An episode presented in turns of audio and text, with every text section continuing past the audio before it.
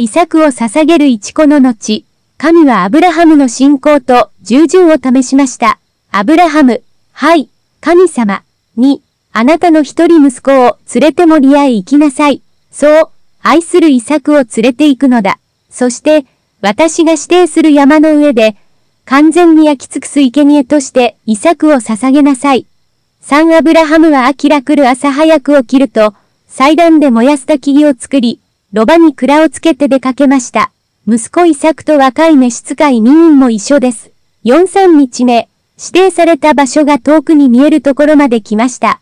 5、お前たち二人は、ロバとここで待っていなさい。わしと息子はあそこへ行き、礼拝してすぐに戻ってくるからと、アブラハムは召使いに言いました。6アブラハムは、完全に焼き尽くす生贄用の焚き木をイサクに背負わせ、自分は塔と火打ち石を持ちました。二人は一緒に歩いて行きました。7、お父さん、焚き木もあるし、火打ち石もあるけれど、生贄にする子羊はどこ ?8、我が子イサク、大丈夫だ。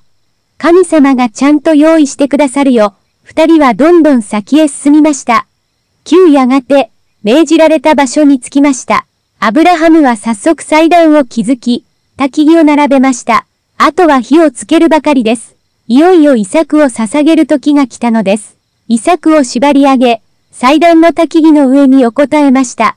充実はじめアブラハムは刀をしっかりと握りしめ、その手を頭上高く振りかざしました。その時です。息子の心臓めがけて刀を振り下ろそうとした。まさにその時、主の使いの声が天から響きました。